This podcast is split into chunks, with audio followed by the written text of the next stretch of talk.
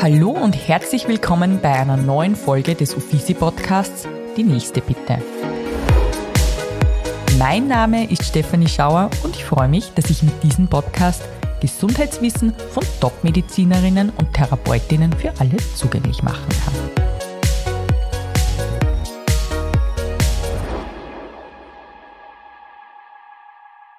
Jedes Jahr sterben in Österreich etwa 1600 Frauen an Brustkrebs. Damit steht Brustkrebs ganz oben auf der Liste der krebsbedingten Todesursachen. Früherkennungsuntersuchungen können dabei helfen, den Krebs möglichst früh zu erkennen. Dann ist die Chance auf Heilung gut. Die Mammographie ist die wichtigste Methode, um schon kleinste Veränderungen entdecken zu können. Brustkrebs verursacht im frühen Stadium meist keine Symptome. Der Großteil der Frauen hat erst Beschwerden, wenn der Krebs schon fortgeschritten ist. Mit Hilfe von Früherkennungsuntersuchungen kann der Krebs schon zu einem Zeitpunkt entdeckt werden, zu dem die betroffenen Frauen noch gar nichts bemerken. Je früher Brustkrebs erkannt wird, desto besser und schonender kann dieser meist behandelt werden. Wie die Früherkennung in Österreich funktioniert, erzählt uns unser heutiger Podcast-Gast Dr. Edda Biedermann. Sie ist Fachärztin für Radiologie und betreibt ein Radiologieinstitut in Traun. Herzlich willkommen, liebe Edda. Hallo Steffi. Schön, dass du dir die Zeit genommen hast und ich möchte dir gleich zu Beginn meine bekannte Frage stellen, was eigentlich das Schönste an deinem Beruf ist. Also ich bin ja schon lange in der Radiologie tätig und vorher viele Jahre im Krankenhaus und seit wenigen Jahren eben in der Ordination. Und was mir besonders gut gefällt, ist, dass die Patienten und Patientinnen dass man eine große Dankbarkeit spürt, wenn man sie untersucht. Also die Patienten kommen, haben irgendwelche Beschwerden und man untersucht und bespricht dann das kurz mit ihnen und die haben, sind dann immer so froh und dankbar, dass man sie entweder drangenommen hat, spontan oder einfach, dass man sich mit ihnen kurz beschäftigt und ihnen das erklärt. Das ist eigentlich, muss ich sagen, im Vergleich zum Krankenhaus viel, also deutlich besser. also dieser doch sehr persönliche Kontakt, der aber auch gleichzeitig ähm, bedeutet, dass man natürlich viel intensiver am Patienten ist. Genau, mhm. genau. Also man hat wirklich, ähm, äh, also im Krankenhaus ist mir irgendwie immer nur so eine Nummer gewesen, da war mir irgendein Arzt, mhm. ja, und die Patienten waren gleich wieder weg und die hat man nie wieder gesehen, aber die jetzt, die Patienten, die kommen dann immer wieder und man kennt sie schon langsam und auch das Klientel, sage ich mal, von, von, vom Baby bis zum alten Menschen, äh, der in die Ordination kommt, ist, ist schon spannend, ein spannendes Aufgabengebiet. Du hast ja irgendwann in den, irgendwann während der Schulzeit wahrscheinlich dazu entschlossen, dass du Medizin studieren möchtest. Jetzt würde mich interessieren, hat es bei dir irgendwo so ein Erlebnis gegeben, wo du gedacht hast, ich möchte Medizinerin werden? Oder bist du vielleicht familiär vorbelastet oder hast du das Kind schon immer, äh, warst du da immer schon die Ärztin? Also also es gibt witzigerweise von der vierten Klasse Volksschule gibt es also ein, ähm, also ein, Buch, was wir da schreiben haben müssen und da habe ich damals schon reingeschrieben oder gezeichnet, besser gesagt, dass ich, dass ich mal Ärztin sein werde. Und äh, ja, familiär vorbelastet auch, weil mein Vater war ja Radiologe und der hat die Ordination in Traum gehabt und ich habe das dann, eben mein Partner hat das dazwischen übernommen und ich bin dann eben nachgefolgt. Aber schlussendlich habe ich wieder seinen ursprünglichen Vertrag von damals übernommen. Also du bist in die Fußstapfen deines Vaters genau. getreten, sehr genau. schön. Und ähm, du hast die Ausbildung, wo hast du die gemacht? Also studiert habe ich in Innsbruck, mhm. dann war ich kurz in Tirol, in St. Johann in Tirol, habe dort Turnus gemacht und dann bin ich nach äh, Linz gekommen bei den Elisabethinen, wollte eigentlich, früh, wollte eigentlich immer Dermatologie machen. Mhm durch die Ärzteschwemme damals war das aber nicht möglich und dann habe ich gedacht, okay, dann mache ich halt Radiologie. Dann mache ich das, was mein Papa macht. Mache ich halt das, das ist auch nicht so schlecht gewesen. Ja. Dann habe ich gedacht, ja passt, dann machen wir ja. das und das ist dann irgendwie ganz gut, hat das geklappt und somit war ich dann in Linz in, eigentlich in allen Krankenhäusern immer wieder so gewechselt und hast ganz, ganz viele unterschiedliche Erfahrungen zusammensammeln ja. können. Und dann am Tagesende, wie du diesen Schritt gewagt hast, dass du gesagt hast, so, ich mache mich jetzt ganz, ganz selbstständig. Wie war das für dich? hast du da ein bisschen Respekt davor gehabt oder hast du gedacht, nein, ich schaffe das so und so? Weil ich weiß, mein Papa hat das auch gut gemacht. Genau, also ich habe mir gedacht, naja, ähm, irgendwer muss ja das in der Ordination auch machen und wieso nicht ich? Und wenn das die anderen schaffen, dann werde ich das irgendwie schaffen. Ja. Also so schwierig kann jetzt das auch nicht sein, habe ich mir gedacht. Und wieso nicht? Ja, ich probiere es einfach. Ja. Wenn es hinhaut, haut es hin und wenn nicht, ja, dann nicht. In deinem Job geht es ja ganz stark darum, dass du Menschen Klarheit verschaffst, ähm, darüber, ob die eine schwere Krankheit haben oder nicht. Wir sind jetzt im Oktober, das Brustkrebsmonat in Österreich, auf der ganzen Welt, ähm, wird ähm, mit unterschiedlichen Kampagnen darauf hingewiesen, dass Vorsorge ganz, ganz wichtig ist. Auch in deiner Ordination machst du natürlich Mammografien und das ist heute so unser, unser Kernthema, über das wir uns unterhalten wollen. Und da würde mich vorab schon mal interessieren, wie empfindest du dieses Brustkrebsmonat, das ja weltweit ähm, quasi mit unterschiedlichen Aktionen darauf hingewiesen wird? Ähm, bist jetzt doch schon seit ein paar Jahren Ärztin. Wie war das vielleicht vor, vor, in dem Jahr, wo du gestartet hast, auf der Radiologie zu arbeiten? Machen seitdem, also gibt es seitdem es ähm, diese ganzen Aktionen gibt, mehr Menschen oder mehr Frauen im Speziellen, die sich ähm, rechtzeitig um die Vorsorge kümmern? Ja, leider immer noch zu wenig. Deswegen finde ich, dass dieses äh, Brustkrebsmonat eigentlich eine gute Sache ist. Ähm, es gibt hier und auch in Europa überall Veranstaltungen dazu und ich glaube, das Bewusstsein wird schon gestärkt durch solche Veranstaltungen. Man sieht überall dieses Pink Ribbon und, und erinnert sich daran, ah ja, aha, genau, Brustkrebs, mh, zur Mammographie müsste ich auch mal gehen. Also das war sicher früher nicht so, so umfangreich, wobei immer noch zu wenige Damen zur Vorsorge gehen. Ähm, trotz dem Screening-Programm, das jetzt seit 2014 läuft, wo die Frauen ja äh, zweijährlich automatisch eingeladen werden mit einem Schreiben, ähm, ist es immer noch zu wenig. Ja? Also da könnte noch mehr kommen. Merkst du, ob ähm, im, dass im Oktober grundsätzlich mehr Buchungen an dieser Vorsorge sind oder? Nein, eigentlich nicht. Das merkt man nicht. Das heißt nicht, dass die Patienten dann gleich alle im Oktober kommen, aber ich glaube, es wird so ein bisschen erinnert daran, ah ja, ich könnte ja dann auch mal wieder zur mhm. Mammographie gehen und vielleicht gehen es dann erst im November oder im mhm. Dezember oder erst in einem halben Jahr, aber mhm. zumindest wird wieder erinnert dran. Mhm. Jede achte Frau in Österreich ist ja mit dem Thema Brustkrebs konfrontiert. Leider auch in meinem Bekannten- und Freundeskreis gibt es immer wieder Fälle, die aufpoppen in sehr jungen Jahren. Also die jüngste, die ich kenne, ist 28. Mhm. Ähm, das hat mich auch jetzt zu, anlässlich meinem, zu meinem 40. Geburtstag dazu motiviert, ähm, mich auch untersuchen zu lassen. Wie schaut die Vorsorgemöglichkeit in Österreich vielleicht aus? Wer kann zu dir gehen? Also, weil man kann ja sicher bei dir nicht einfach anmelden und sagen, ich komme jetzt zur Mammographie, aber vielleicht möchtest du erklären, wie funktioniert das in Österreich? Also prinzipiell äh, ist durch dieses Screening-Programm äh, jede Frau von also zwischen dem 40. also ab dem 40. Lebensjahr eigentlich berechtigt, eine Mammographie durchführen zu lassen und das geht auch ohne Überweisung. Also die können ab dem 40. Lebensjahr alle zwei Jahre eine Mammographie machen lassen. Da brauche ich keinen Arzt, der es überweist. Das ist automatisch sind sie freigeschaltet über die E-Card. Ähm, automatisch eingeladen werden die Frauen von 45 bis mittlerweile 74. Das hat sich jetzt geändert in den letzten, im letzten Jahr. Und auch danach können die Frauen ohne weiteres auch alle zwei Jahre zur Mammographie gehen. Ähm, wenn Beschwerden auftreten, wenn du sagst mit 28, es, man kann immer zur Mammographie gehen, wenn man ein ungutes Gefühl hat, wenn man etwas tastet, wenn man, wenn man glaubt, das ist irgendwas, auch vor dem 40. Lebensjahr natürlich. Es gibt auch viele Fälle, die vor dem 40. auftreten. Und die brauchen dann eine Überweisung? Die brauchen dann eine Überweisung von einem Hausarzt, Facharzt, das mhm. ist ganz egal dann. Ja. Du hast jetzt erwähnt, ähm, bis 74 werden Frauen zur, zur Mammographie eingeladen. Wie war das vorher und warum hat sich das geändert? Naja, das war, also eigentlich war das immer bis 69 oder bis zum 70. Lebensjahr und das, das haben sie jetzt heuer umgestellt, weil halt einfach trotzdem die Frauen auch nach dem 70. Lebensjahr zur Mammographie gehen sollen. Ob sie jetzt 80 oder 85 sind, wenn sie gut benannt sind, ist das jetzt mhm. kein, kein, kein Kontra, also Okay. Ähm, es ist ja grundsätzlich so, dass man immer wieder hört, ähm, in Zeiten wie diesen ist es total schwer, dass man einen Termin bekommt ähm, an einem radiologischen Institut oder im Krankenhaus für eben Mammografien. Ist es tatsächlich so oder? Also es gibt äh, im Krankenhaus ist es mittlerweile so, dass die also normale Routine-Mammografien eigentlich nicht mehr durchführen. Die werden alle nach außen gelagert. Das ist aber auch, sage ich mal, unser Job als äh, niedergelassene Radiologen, diese normale Vorsorge durchzuführen. Ähm, und Termine, das ist je nach Institut und je nach Lage. Ähm, also ist die Wartezeit nicht sehr lang. Also ich, es, ist, es ist unterschiedlich. Also es ist von, von ein, zwei Wochen bis zu vier Monaten. Okay.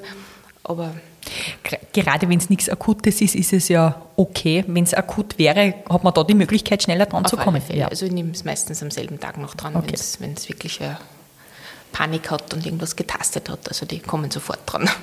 Jetzt war ich ja im Sommer bei dir und habe meine erste Mammographie gemacht. Und ähm, ich habe natürlich mir im Vorfeld da so ein bisschen Gedanken gemacht, wie läuft es ab, wie ist diese Untersuchung, ähm, was wird da eigentlich genau gemacht und ich hätte jetzt einfach gern, Edda, dass du vielleicht erzählst, ähm, den, den Frauen, die noch nie bei der Mammographie waren, wie so eine Untersuchung abläuft, um ihnen auch die Angst davor vielleicht zu nehmen. Mhm. Gut, also prinzipiell ähm, besteht die Mammographie, also ich, also die Patienten werden einmal aufgenommen vorne bei der Anmeldung, dann wird die Anamnese erhoben, es werden so ein paar Fragen gestellt, ob in der Familie Brustkrebs vorliegt, ob, ob sie irgendwelche Beschwerden haben, ob irgendwelche Operationen schon waren und so. Für mich einfach ein bisschen Vorinformation. Dann äh, wird die Patientin mit, äh, mit meiner Radiologietechnologin in den Mammografieraum begleitet. Dort wird dann mit dem Gerät äh, werden Aufnahmen gemacht von der Brust. Insgesamt zwei Aufnahmeebenen pro Seite. Ähm, dazu ist es notwendig, dass eben die Brust komprimiert wird. Ähm, das ist für manche etwas schmerzhaft, manche macht es gar nichts aus. Viele gehen nicht, weil sie Angst davor haben vor der Kompression, weil das so weh tut. Ich kann dann immer die Patientinnen überzeugen, probieren Sie es aus. Mhm. Und ungefähr 99 Prozent sagen nachher, es war gar nicht so schlimm. Ja. Ich muss auch sagen, ich habe ja ein bisschen Angst davor gehabt, weil es fühlt, also man denkt sich einfach, oh, da wird die Brust da in was hineingequetscht, wie fühlt sich das an? Es gibt natürlich angenehmere Situationen, aber ich habe mir gedacht, das war so eine kurze Zeit und muss ehrlich sagen, ich bin sehr schmerzempfindlich und mir hat es eigentlich überhaupt nicht wehgetan. Nein, das dauert auch nur ein paar Sekunden. Ähm, wir haben ja auch mit dem Gerät, das jetzt, wir machen also Schichtaufnahmen, das gibt es jetzt seit ein paar Jahren, da ist dann die, die Genauigkeit ist dann noch, noch besser, also es ist eine bis zu 30-prozentige höhere äh, Detektionsrate an, an, an Brustkrebsfällen durch diese Schichtaufnahmen. Ist jetzt für die Patientin egal, weil es wird trotzdem zusammengequetscht ein bisschen, ja. Aber je besser die Kompression ist, umso besser ist die Auflösung und umso besser kann man äh, etwas erkennen. Mhm. Genau. Ja, und nach dieser Mammographie kommt die Patientin dann zu mir persönlich.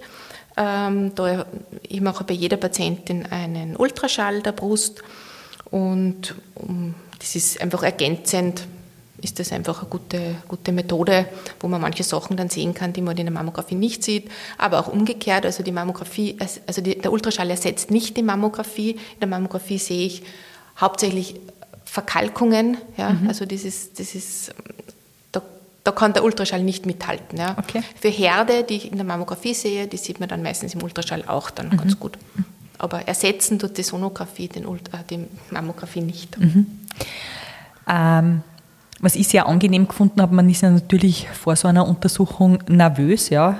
Ähm, aber dass ich dann eigentlich rausgegangen bin und gewusst habe, ich habe nichts. Mhm.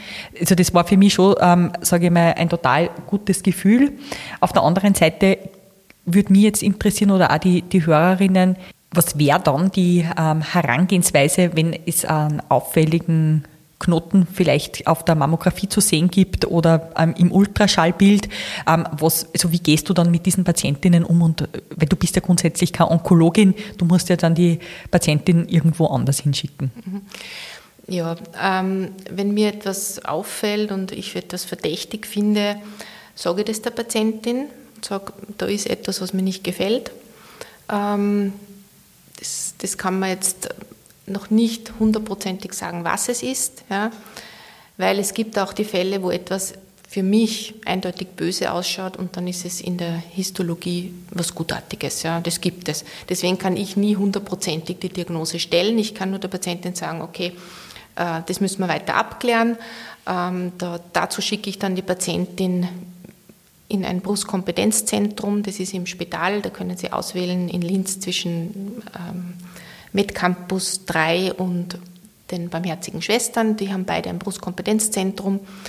Dort werden sie dann, ähm, bekommen sie einen Termin relativ zeitnahe und da wird das alles noch einmal genau angeschaut und wenn notwendig, in den meisten Fällen ist es dann leider auch notwendig, eine Biopsie gemacht. Mhm. Ja. Aber wie gesagt, die endgültige Diagnose kann nur eigentlich der Histologe dann stellen, mhm. Ähm, wenn das wirklich abgeklärt ist, feingeweblich. Ähm, was bedeutet Histologie genau für die, die es äh, nicht wissen? Das, äh, das, ist die feingewebliche Untersuchung vom, äh, vom, Brustgewebe. Eben dieser verdächtige Herd wird dann biopsiert mit einer Nadel in Lokalanästhesie, also in lokaler Betäubung. Und die Patientinnen können am selben Tag noch wieder nach Hause gehen. Also okay. Also das ist eng. Es ist unangenehm, ja, sicher, aber es ist notwendig und ähm, dann das Ergebnis entscheidet dann wirklich, was ist wirklich dahinter. Ist es Krebs oder nicht? Mhm. Wir haben jetzt sehr viel über das Thema Brustkrebsvorsorge bei Frauen gesprochen. Allerdings gibt es auf der anderen Seite auch Männer, die ähm, von Brustkrebs betroffen sind. Wie oft hast du das jetzt eigentlich schon mitbekommen, dass ein Mann tatsächlich an Brustkrebs erkrankt ist? Ist das was, was, was auch ständig irgendwie vorkommt oder ist es irgendwo zu vernachlässigen? Also ich hab, kann mich an einen Fall erinnern in den letzten drei Jahren, ziemlich am Anfang, da habe ich einen, einen Mann gehabt und da habe ich mir gleich gedacht, am Anfang habe ich gedacht, das ist sicher jetzt ein Brustkrebs. Also das war wirklich offensichtlich und seither aber nicht mehr. Ja. Also es ist sehr, sehr selten. Ähm, Was war da für dich das Offensichtliche?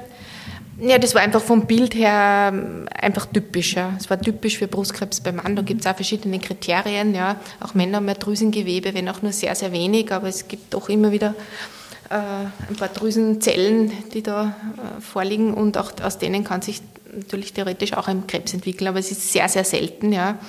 Und ungefähr, also die, die Erkrankungsrate bei Männern ist 1,7 oder fast sagen wir 2 zu 100.000 im Vergleich zu den Frauen mit ungefähr 100 zu 100.000. Also das ist trotzdem der Brustkrebs bei der Frau 100 Mal oder mhm. häufiger als beim Mann. Und ja, Brustkrebs betrifft Männer oft in höherem Lebensalter. Bei der Frau ist der Erkrankungsgipfel bei ca. 60 Jahren. Mhm. Also aber wie gesagt, das ist sehr selten. Aber wenn ein Mann Brustkrebs hat, betrifft, bedeutet das auch für die nachfolgenden, also für die nachfolgenden Generationen, dass das ein erhöhtes Risiko ist für die Tochter zum okay. Beispiel. So wie beim normalen Brustkrebs bei der Frau auch, dass Schwester oder Mutter, wenn Brustkrebs hat, auch ein erhöhtes familiäres Risiko vorliegt dann. Ich habe ja kürzlich auch auf Instagram und Facebook meine Community darum gebeten, dass sie Fragen stellen dürfen. Ähm, was Sie zu dem Thema Brustkrebsvorsorge interessieren würde. Und das sind jetzt ein paar Fragen, die ich da auch noch gerne stellen würde. Das haben wir das erste Mal jetzt in diesem Interview so. Und ich finde, das sind auch ganz interessante ähm, Fragen vorgekommen. Ähm, eine Dame fragt zum Beispiel, ab wann zur Mammographie? Also ganz klar ab 40 Jahren. Mhm.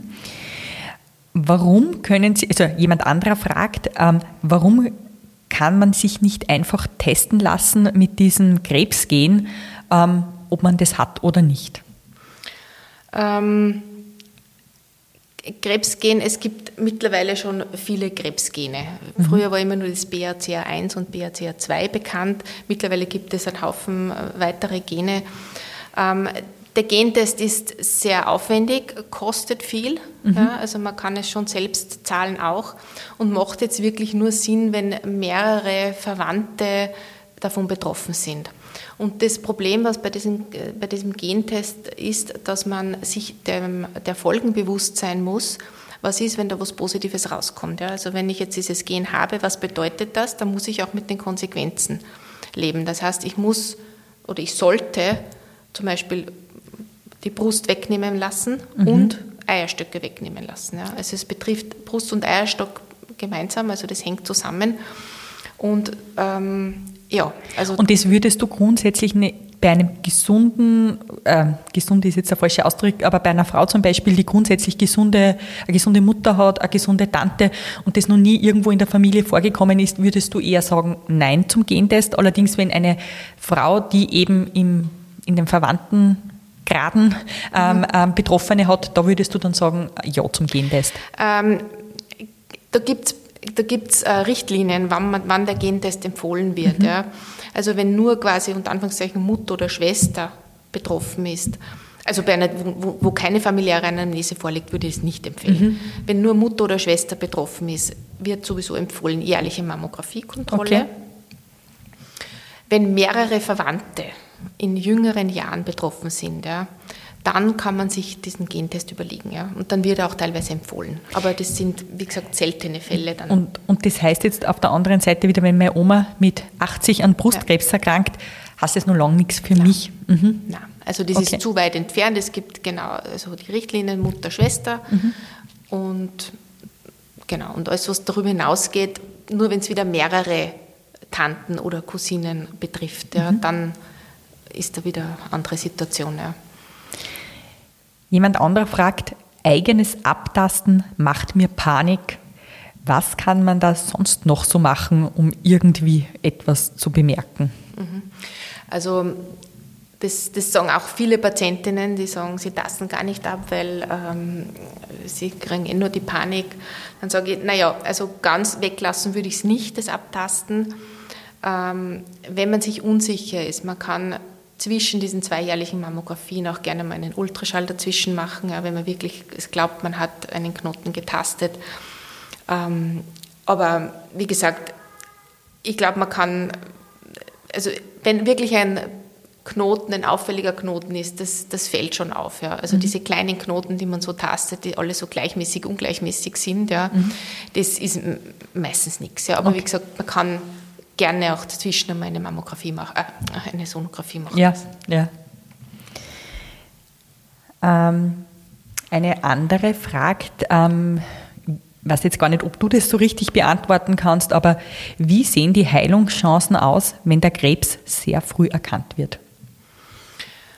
Also mit Früherkennung, das ja unser Ziel ist bei der Mammographie, wo wir Herde unter 1 cm, oft schon fast 3, 4 mm große Herde erkennen, sind die Heilungschancen sehr, sehr gut. Also es haben über, ich glaube, um die 85 Prozent eine 5-Jahres-Überlebensrate. Das mhm. heißt, die meisten überleben die nächsten fünf Jahre und viele, viele auch noch weiter. Ja.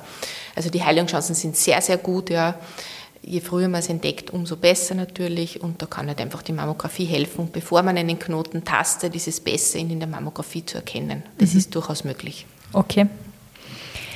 Ähm, gibt es grundsätzlich abseits vom Knoten andere Anzeichen für Brustkrebs, also vom Knoten in der Brust, ob es da irgendwelche anderen Auffälligkeiten gibt?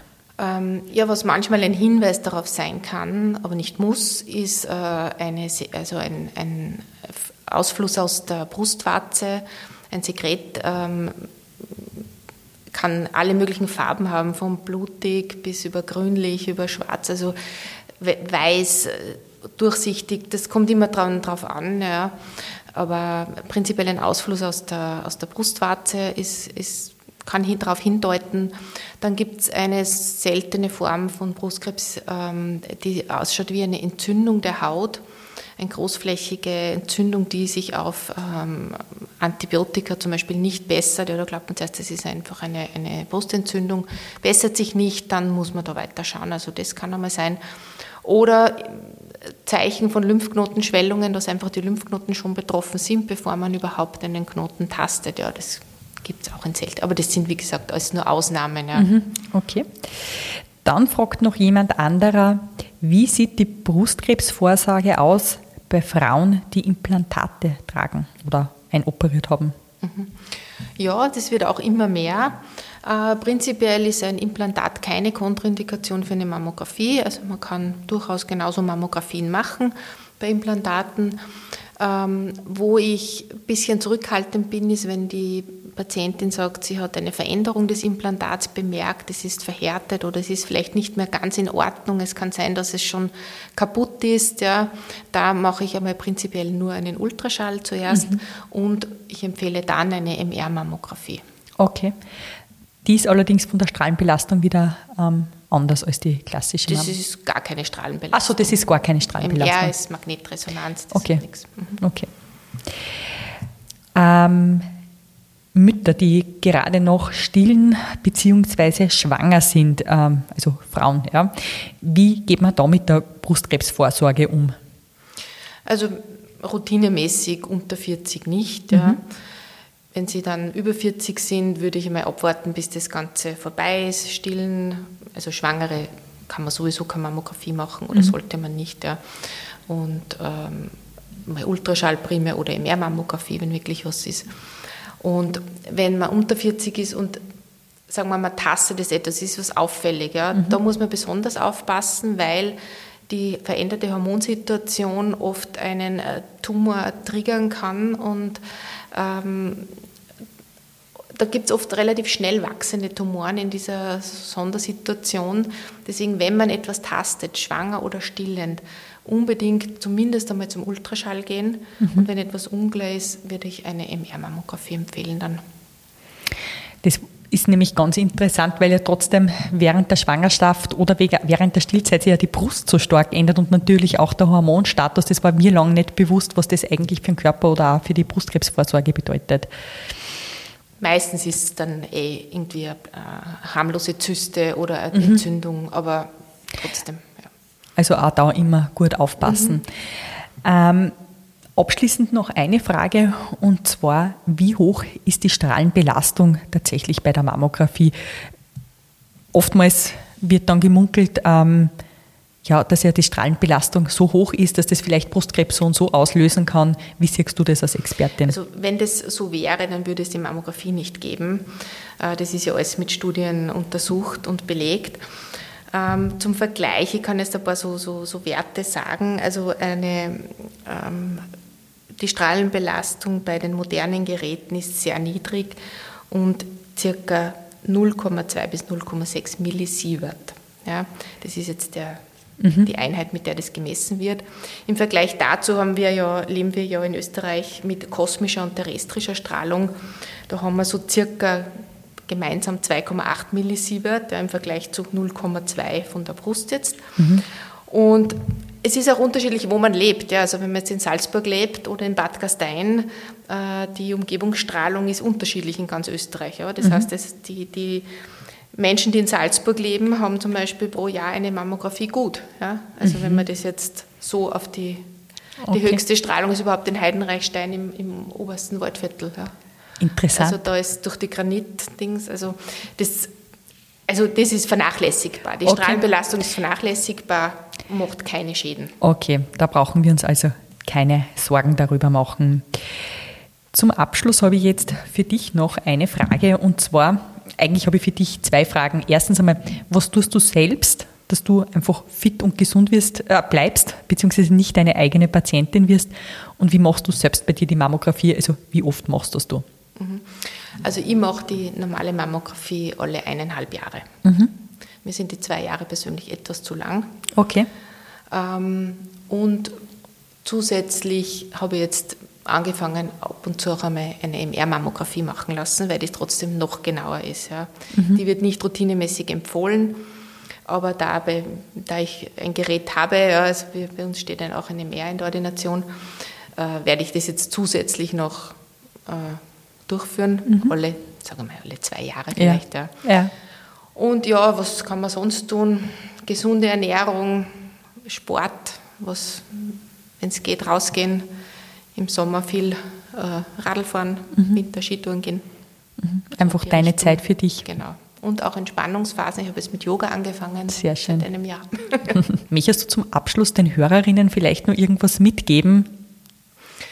Ja, also ich möchte alle Damen ermutigen, regelmäßig zur Mammographie zu gehen. Es ist kein Aufwand, es tut nicht weh, es hat so einen großen Nutzen und man kann so viel verhindern.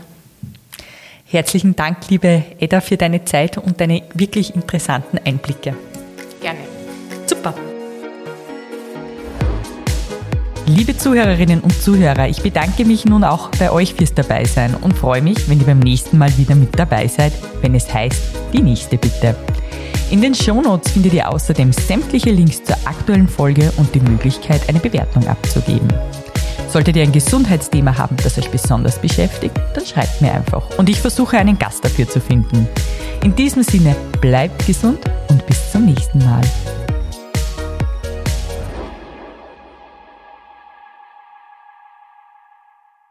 Dieser Podcast wurde produziert von WePodit.